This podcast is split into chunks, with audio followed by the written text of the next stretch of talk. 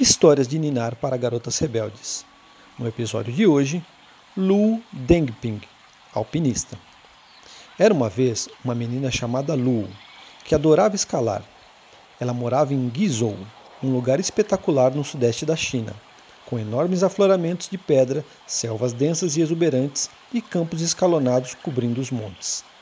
Os homens do vilarejo de Lu possuíam uma tradição singular eles escalavam os temidos penhascos sem equipamento, sem rede de segurança, sem nada, apenas com as mãos nuas.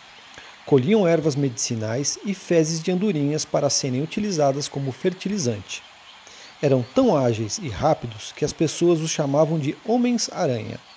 O pai de Lu era um deles.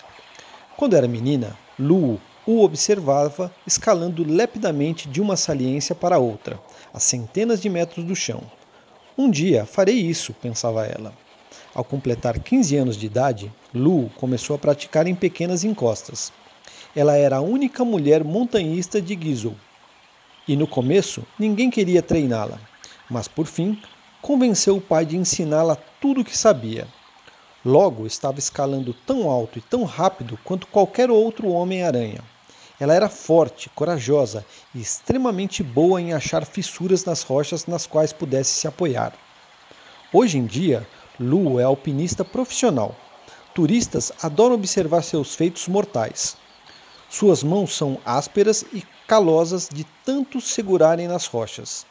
E ela ama esse trabalho. Quando chego lá em cima, aceno com a bandeira vermelha, conta ela. É uma sensação fantástica. É como se eu estivesse no topo do mundo. Todos no vilarejo sentem orgulho de Lu, a Mulher-Aranha. Ela nasceu na China em 1980 e segue fazendo o trabalho de escaladas no seu vilarejo.